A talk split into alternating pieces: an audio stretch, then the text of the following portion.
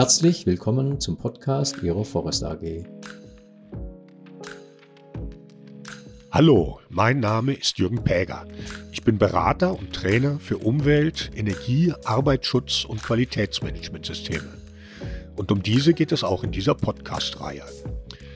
Heute hören Sie den dritten von drei Teilen, die sich mit Energieleistungskennzahlen beschäftigen.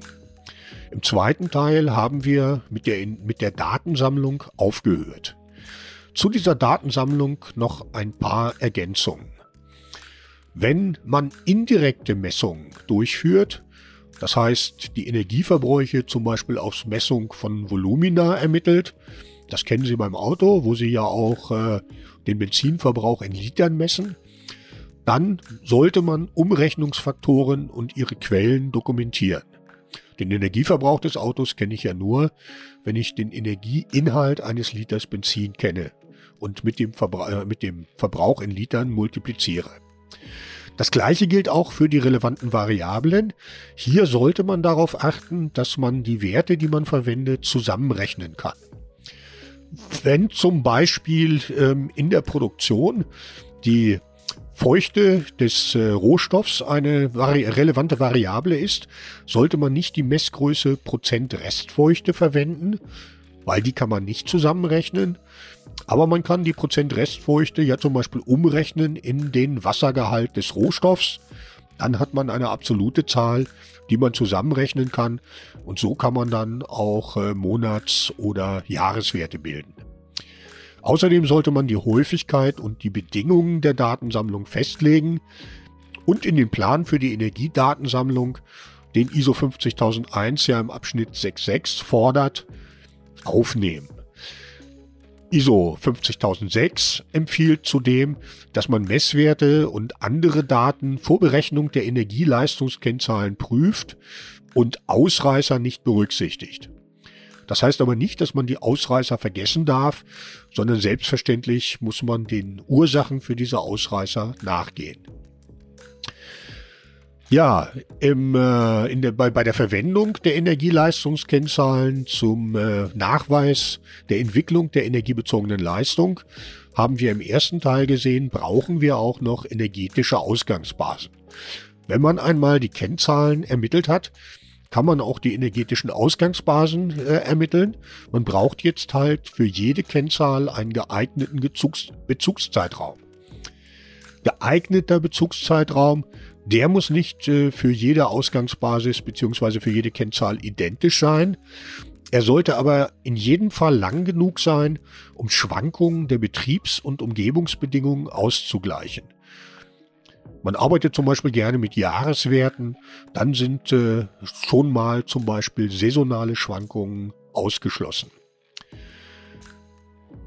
Wichtig in der Praxis ist dann natürlich auch noch, dass man für diesen Bezugszeitraum auch einen NP-Wert bestimmen hat, äh, bestimmen kann, denn sonst hat man ja keine quantitative Größe, mit der man rechnen kann. Und natürlich müssen gegebenenfalls auch die Ausgangsbasen normalisiert werden. Und damit kommen wir auch zur Normalisierung. Diese ist definiert als Prozess der routinemäßigen Veränderung von Energiedaten, um Veränderungen der relevanten Variablen für den Vergleich der energiebezogenen Leistung unter gleichwertigen Bedingungen zu berücksichtigen. Also vereinfacht gesagt, der Einfluss der relevanten Variablen auf den Energieverbrauch soll herausgerechnet werden. Das kann man zum Beispiel machen, indem man für die relevanten Variablen eine Normgröße festlegt, etwa die durchschnittliche Produktionsmenge in einem Jahr. Das muss aber nicht so sein. Wenn Sie zum Beispiel seit Jahren eine stetig steigende Produktion haben, kann man auch einfach ein äh, bestimmtes Jahr, also die Produktionsmenge eines bestimmten Jahres, als diese Normgröße festlegen.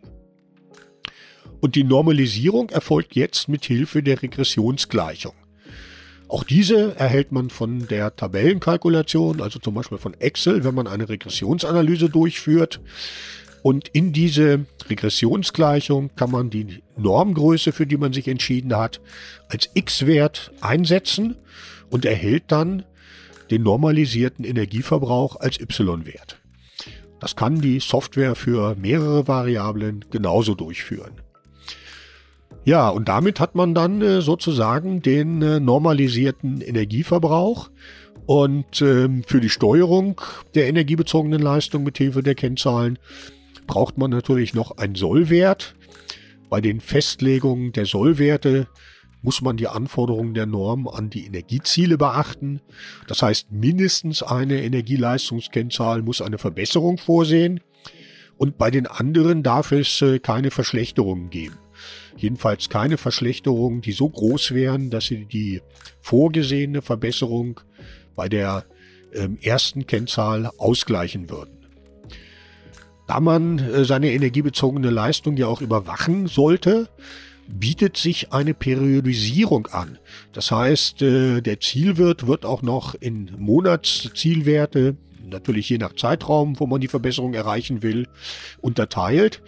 Und äh, die Ist-Werte werden dann monatlich mit dem Monatszielwert verglichen. Zum Beispiel durch eine entsprechende gegebenenfalls vorhandene Controlling-Funktion oder aber auch durch den Eigner der Energieleistungskennzahl. Und äh, wenn es da Abweichungen gibt, müssen die selbstverständlich äh, analysiert werden. Ja, und äh, ganz zum Schluss steht natürlich der Nachweis der Verbesserung der energiebezogenen Leistung. Das war ja unser Ausgangspunkt. Diese Anforderung der ISO 50001. Dazu hat man natürlich zwei Möglichkeiten. Man vergleicht eine normalisierte Ausgangsbasis mit einem normalisierten ähm, NP-Wert oder aber man normalisiert nur die energetische Ausgangsbasis mit den Daten der relevanten Variablen aus dem Berichtszeitraum, also dem Zeitraum, wo man eine Verbesserung nachweisen möchte. Wenn man diese Daten einsetzt, enthält man einen fiktiven Energieverbrauch, mit dem man dann den, den realen Energieverbrauch vergleichen kann. Gibt es da Abweichungen, könnten diese ja nicht an den relevanten Variablen liegen, denn man hat ja die energetische Ausgangsbasis mit den Daten für die relevanten Variablen aus dem Berichtszeitraum errechnet. Das heißt, das muss woanders dran liegen. Im Idealfall haben Sie natürlich Maßnahmen zur Verbesserung äh, der energiebezogenen Leistung umgesetzt. Und dann sollte der Energieverbrauch ja auch niedriger liegen als der ermittelte fiktive Energieverbrauch. Das wäre ein brauchbarer Nachweis der Verbesserung der energiebezogenen Leistung. Ja, so viel für heute. Ich hoffe, dieser Podcast hat Ihnen gefallen und geholfen und wir hören uns bald mal wieder.